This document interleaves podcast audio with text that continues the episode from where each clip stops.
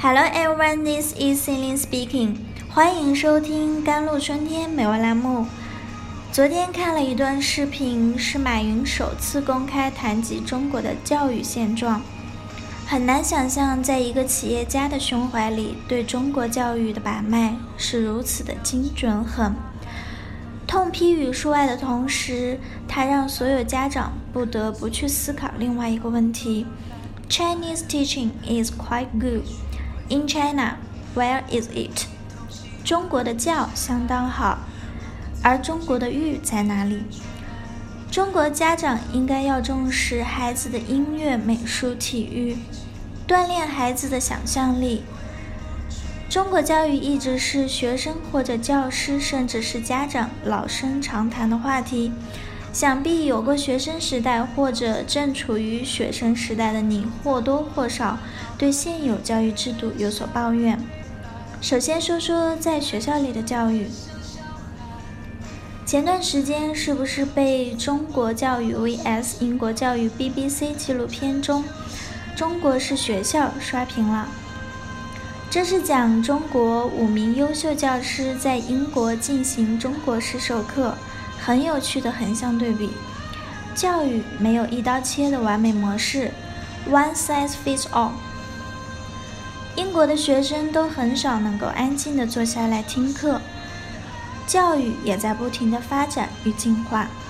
在 PRSA 国际组织举办的对呃十五岁学生能力评估测验的调研中，芬兰青少年在阅读与科学两项评比中多次称霸。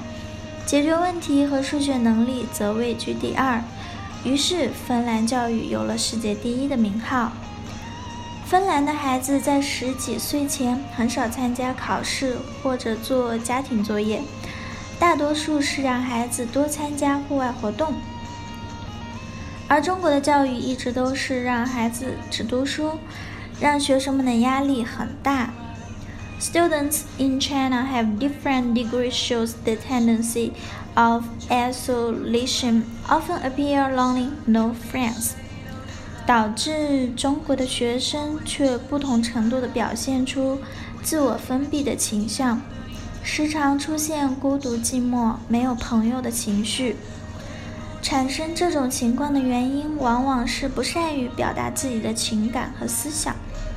缺乏共同的兴趣和爱好，对待孩子学习的思维方式，一定要找个孩子适合的学校，不断的激发孩子学习兴趣是关键，创造机会让孩子多体验，孩子的发展空间很大，只要有梦想，一切都会好起来。然后再来说下家庭教育方面的问题。The family education should focus on enlightenment rather than oral education. The failure of many Chinese family education is not the parents will not speak, but parents don't know how to civilize. 家庭教育应当重在教化，而不是口头教育。许多中国家庭教育的失败不在于家长不会说，而是家长不懂得如何教化。比如起床、做作业， 还有在饭桌上时，不是强迫孩子去做，而是要让孩子养成好习惯。生活行为是家庭教育最经常、最有效的教化。我们千万不要忽视饭桌等生活行为上的教化。韩国的家庭在饭桌上是在通过氛围来教化孩子，让孩子不知觉中懂得感恩。美国的家庭在饭桌也是通过习惯来教化孩子，让孩子不知不觉中学会独立和承担责任。而我们中国许多家庭在饭桌上只是关注孩子是否吃饱吃好，所以可以向别的国家学习教育，就要学会做最高境界的家长。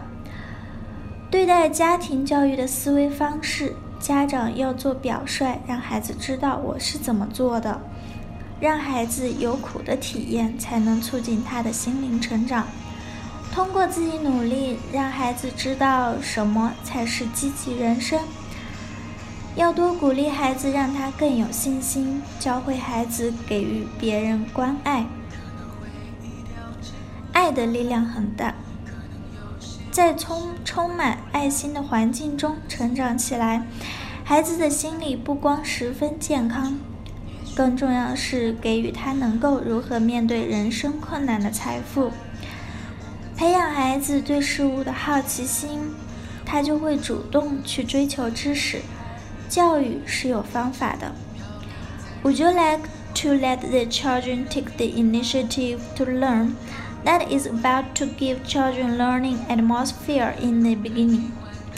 你想让孩子主动去学习，那就要在一开始给孩子提供学习的氛围。所以，我认为不不管是在家里或者在学校，都要让孩子多去发挥他的特长。我是 C e l i n e 感谢您的收听，我们下期再见。